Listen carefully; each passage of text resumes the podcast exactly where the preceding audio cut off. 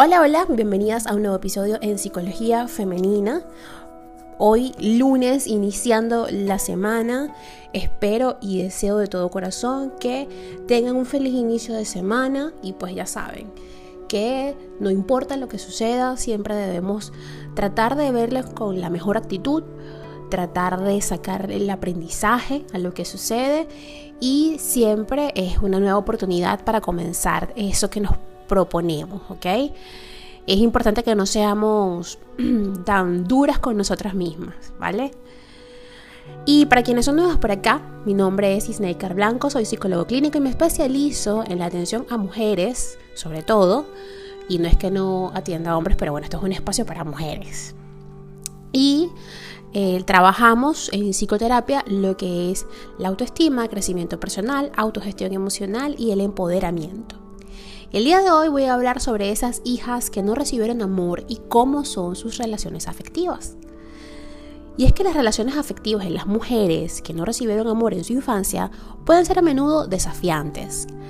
La sensación de abandono y de carencias emocionales les aboca en ocasiones a caer en relaciones de dependencia o en vínculos dañinos. Muchas de esas hijas que no recibieron amor en la infancia viven en silencio su sufrimiento en la edad adulta. Desatención, abandono, padres o madres narcisistas. Son varias las dinámicas y realidades capaces de dejar heridas permanentes en el tejido psicológico infantil. Todas esas lesiones afectivas tempranas suelen tener un impacto posterior en el ámbito de pareja.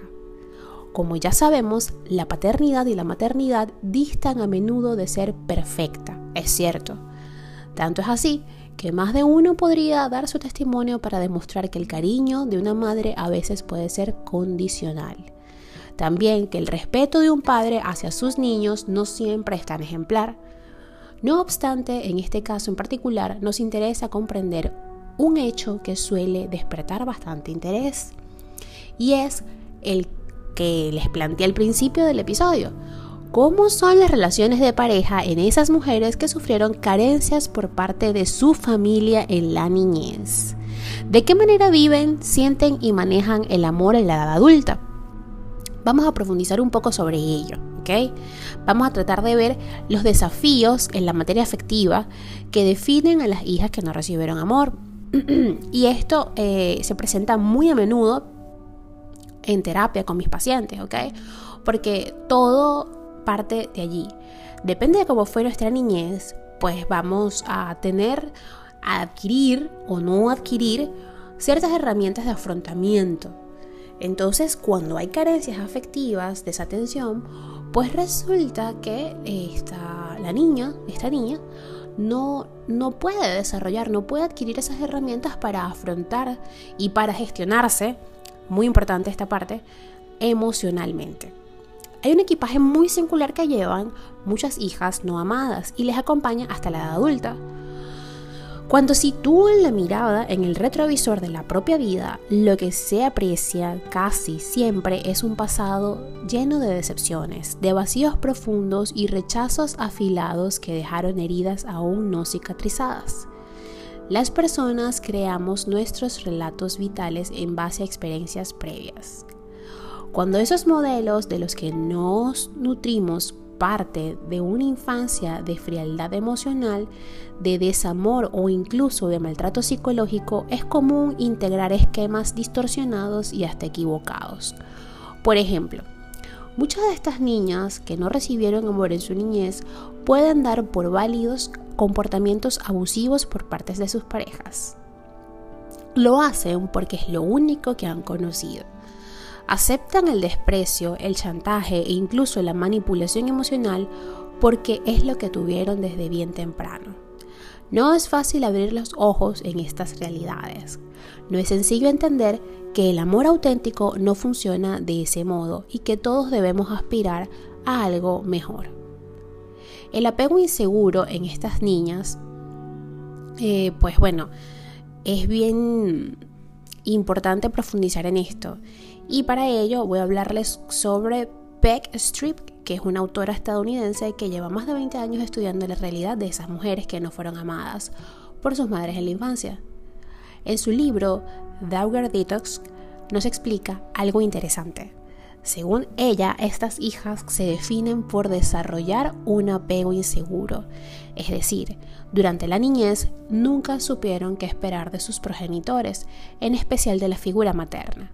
La inseguridad, la contradicción constante en la que a veces se recibe atención, la indiferencia y en algunas ocasiones la crítica y el desprecio pueden hacer que en la edad adulta se desarrollen algunos de estos tres patrones de comportamiento en el ámbito relacional.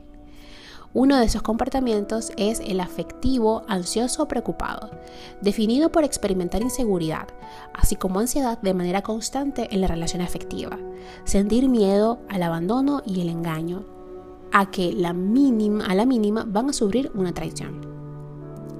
Desdeñoso evitativo, en este caso, la mujer no quiere establecer relaciones sólidas, las evita porque prefiere mantener su independencia, tener control sobre su vida y así evitar sufrimientos. Temeroso evitativo, que es el último. En este tipo de relación, las hijas que no recibieron amor en la infancia se convierten en adultas que desean tener pareja y disfrutar de la intimidad.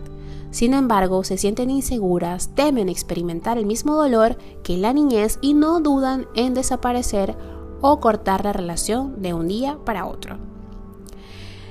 Pasar las primeras décadas de la vida bajo la estela de la carencia afectiva, del narcisismo materno y paterno, la crítica o el abandono hace que las hijas que no recibieron amor tengan una idea distorsionada sobre las relaciones de pareja.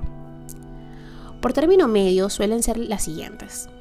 El amor es una transacción, hay que sufrir para recibir afecto. Las emociones y las necesidades deben ocultarse. Si algo te duele o te decepciona, debes guardarte para ti esa emoción. Y el amor debe buscarse donde sea. La hija no amada carece de sentido de pertenencia en una familia de origen. Esa carencia, esa desubicación y falta de raíces la boca a buscar un símil de afecto donde sea y con quien sea. De ahí que se corre el peligro de derivar a relaciones de dependencia. Ahora bien, eh, si fuiste una niña no amada, es posible que hayas gravitado durante mucho tiempo alrededor de personas que lejos de amarte como quieres y necesitas, te descuidaron como nadie merece. Y lo que mereces es algo más que respeto y amor auténtico. Necesitas, antes que nada, reparar e incluso construir el tejido del amor propio y tu autoestima. Por ello, ante estas situaciones es bueno plantearse las siguientes preguntas y te las dejo acá para que reflexiones. ¿Necesito verdaderamente tener pareja para ser feliz? Lo que espero que me ofrezcan mis parejas tiene algo que ver con las carencias que tuve en la infancia. ¿Cuál ha sido por término medio la causa por la que suelo fracasar en el amor? ¿Qué he aprendido de esas experiencias? ¿Qué es el amor para mí? Esa idea que tengo es saludable, me ha beneficiado hasta el momento. ¿Qué visión tengo de mí misma? ¿Hay algo que debería atender o resolver para sentirme mejor? ¿Lo he hecho hasta el momento? Si pienso en mi infancia, ¿qué emociones llegan hasta mí? Tristeza, ira, decepción, miedo. Esas emociones y asuntos no sanados, ¿de qué manera afectan a mis relaciones de pareja? Para ir cerrando ya este episodio, son muchas las personas que vivieron infancias traumáticas. No obstante, la figura de las hijas no amadas por sus madres, por ejemplo, es un tema que se observa con frecuencia. No dudes en solicitar ayuda experta ante estas situaciones, si así lo consideras. Recuerda que siempre voy a estar aquí para acompañarte, para que inicies ese proceso y no estés sola, ese proceso de sanación. A todas que tengan un feliz lunes y un hermoso inicio de semana y nos vemos en el próximo episodio.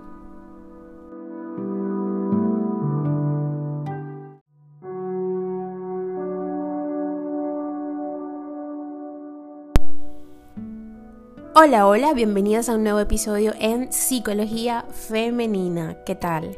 ¿Cómo amanecen esos ánimos? ¿Cómo llevamos ese primer mes del año? ¿Qué tal esos propósitos que hicimos por allí y que luego deshicimos y que seguimos en un constante cambiar y cambiar y cambiar, ¿cierto? Y pues muchas veces eh, uno de esos propósitos es mejorar nuestros hábitos de vida, nuestros hábitos también de salud, eh, cómo nos alimentamos, ¿ok? Y eh, pues díganme si no, casi siempre que decidimos voy a comer mejor, voy a hacer ejercicio, eh, siempre comenzamos unos días y luego recaemos y después volvemos y así estamos, ¿no? Y a veces existen sentimientos de culpa después de haber comido ese último bocado o esa pizza o ese último roll de sushi que decimos no, ¿por qué lo hice? Así que en este episodio hablaremos un poco sobre esto. Bienvenidas sean todas a este espacio que es para ustedes, para las mujeres. Como les dije, mi nombre es Isnaikar Blanco, soy psicólogo clínico y me especializo en la atención a mujeres, trabajando lo que es el autoestima, el empoderamiento, crecimiento personal y la autogestión emocional. Y vaya que la comida tiene que ver mucho con las emociones y viceversa. Cuando comer nos genera sentimientos de culpabilidad de manera casi persistente, corremos el riesgo de entrar en un peligroso círculo de malestar que puede derivar en un trastorno de la conducta alimentaria. Los sentimientos de culpa después de comer conforman en muchos casos las bases de un trastorno de la conducta alimentaria. Bien es cierto que la mayoría hemos experimentado ese sentimiento, el de no debería comerme esto porque no es sano y tiene un exceso de calorías. Pero a pesar de ello, uno lo hace porque un día es un día y toda dieta variada nos permite licencias. Sin embargo, hay quien lleva esto al máximo extremo. Entonces, en ocasiones, lejos de comer para nutrirse, hay quien necesita satisfacer sus emociones y de pronto la alimentación se transforma en un comportamiento compulsivo y destructivo. Esto hace que se busque casi en exclusiva productos de baja calidad nutricional, pero que sin embargo ofrecen un breve subidón de endorfinas y serotonina. De pronto, la culpa filtra cada aspecto de la vida de esa persona. Así, cuando el acto de comer genera la culpabilidad, se crea una dinámica sin salida, en la que los sentimientos negativos les abocan a seguir reforzando esa conducta alimentaria deficiente y problemática. Casi sin darse cuenta, caen en un círculo vicioso altamente peligroso. ¿Qué hay detrás de esta emoción, de este sentimiento de culpa después de comer? Y es que los sentimientos de culpa después de las comidas, que les acabo de decir, son insanas o poco saludables, pueden aparecer eh, en niños, adolescentes e incluso adultos. Es importante saber que la alimentación no es solo un, un acto de supervivencia, no es solo un comportamiento con fines nutricionales. Para el ser humano comer es, en muchos casos, una conducta social en la que se integran aspectos culturales, educativos y hasta mediáticos. De hecho, Pocos actos tan básicos y necesarios como la alimentación están tan distorsionados por muchas de las esferas que nos envuelven. Los sentimientos de culpa después de comer pueden estar motivados por múltiples factores que valen la pena conocer. Uno de ellos es la educación y las dinámicas familiares. Los hábitos de alimentación familiares son altamente condicionantes. Existen estudios como los llevados a cabo en la Universidad de George Washington por ejemplo, que nos señalan algo interesante. Muchos padres se sienten culpables por el modo en que alimentan a sus hijos y ese sentimiento puede proyectarse a los propios niños. De este modo, algo que pueden transmitirle desde bien temprano es la necesidad de consumir únicamente productos saludables, logrando que el simple hecho de comer pizza o un donut de manera puntual u ocasional sea algo sancionable. Esto puede inocular en el niño un temprano sentimiento de culpa. Por otro lado, también puede suceder otro hecho. Es posible que durante una parte de la vida y debido a la influencia familiar, se mantengan unos hábitos alimenticios poco saludables. Al llegar a la edad adulta, la persona procura ser estricto y seguir una dieta saludable. Sin embargo, de vez en cuando asoma el deseo de consumir algo que se sale de esas pautas y al hacerlo emerge el peso de culpa. Otra de estas esferas es la comida, ¿ok? Y que tiene un significado que va más allá de lo nutricional. Los sentimientos de culpa después de comer son también el resultado de las influencias culturales. Así, algo que todos sabemos es que los alimentos tienen significados que trascienden lo nutricional. Las golosinas, los dulces, los pasteles o el chocolate son malos. Las bebidas azucaradas y gaseosas son nocivas. Las pizzas, hamburguesas o las papas fritas son comida basura y por tanto perniciosas. Crecemos con estas ideas. Y aunque sean ciertas, hay matices importantes que considerar. El consumo ocasional de estos productos no es pernicioso ni nocivo. Solo la alimentación exclusiva o frecuente de estos alimentos es lo que nos ocasiona problemas de salud. Recuerda que los alimentos no son buenos o malos. La comida solo es comida y la clave está en saber comer de manera equilibrada sin prohibirnos nada. La moderación es la regla. Otra esfera es que una sociedad premia la delgadez, ¿ok? Y vamos a, escuchar bien esta parte o este segmento del episodio. Y es que este es quizá el motivo que orbita en buena parte de los problemas de alimentación, el culto a la delgadez. Vivir en un mundo en el cual la belleza y los cuerpos esculturales son sinónimo de éxito e incluso de aceptación social. Atenta contra el equilibrio psicológico de cualquier persona. Hay un canon implícito de lo que considera el cuerpo normativo y esta figura o esa figura, ese cuerpo imposible, es a lo que muchos aspiran. Para alcanzar esta meta solo hay un medio, restringir o limitar la alimentación. Los sentimientos de culpa después de comer asoman en este caso no solo tras consumir alimentos poco saludables. Aparecen ante cualquier producto porque el simple hecho de alimentarse genera malestar. Esta es la punta del iceberg de buena parte, perdón, de buena parte de los trastornos de la conducta alimentaria. El estrés, la ansiedad y los sentimientos de culpa después de comer también influyen mucho, ¿ok? En esto. La persona no siempre come, o las personas no siempre comemos, mejor dicho, por hambre fisiológica el hambre emocional es la que media en buena parte de nuestras conductas alimentarias y lo hace hasta el punto de ser un canalizador absoluto del estrés y la ansiedad.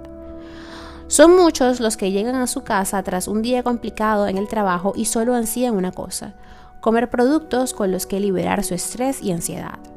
Buscan algo rápido, estimulante y lo bastante gratificante para actuar como catarsis del malestar.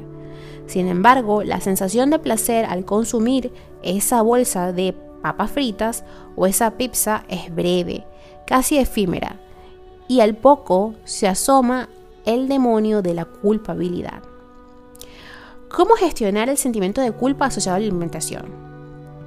Pues bien, cuando llevamos varios meses experimentando esa sensación de culpabilidad asociada a la alimentación, es recomendable consultar con un psicólogo y acá estoy yo, por supuesto, para acompañarte.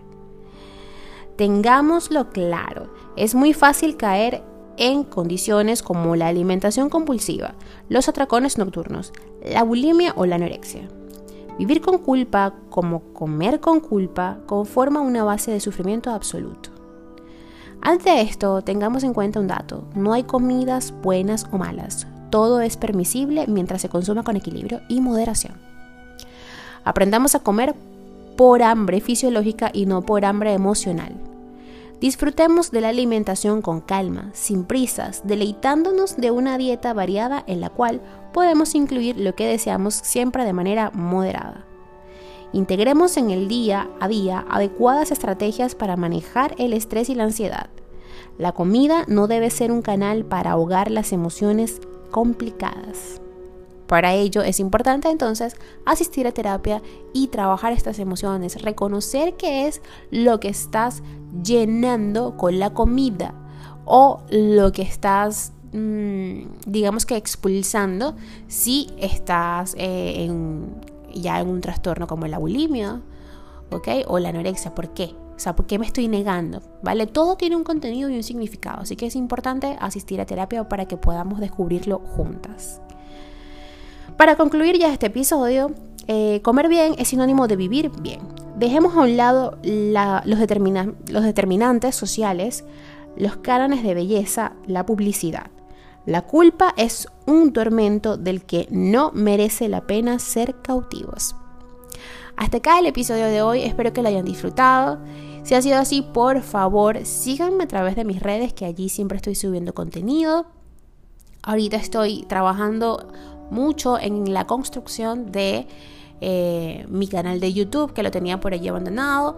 Así que, pues bueno, como está en construcción, todavía eh, no, no se me permite colocarle el nombre, ¿ok? Así que, ¿qué les recomiendo? que me sigan a través de Instagram. En Instagram hay un link que les llevará directo a mi canal de YouTube y por allí todos los sábados estoy colgando un video nuevo con contenido nuevo. Eh, si eres más visual, pues bueno, puedes ir hasta allá y ves el, el video de YouTube.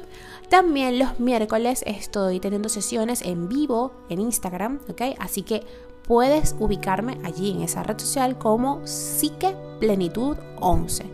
En Twitter también por ahí aparezco a veces y hago una publicación un poco más corta. Así que bueno, ya sabes, no hay excusa, puedes encontrarme en cualquier red. Hasta el próximo episodio.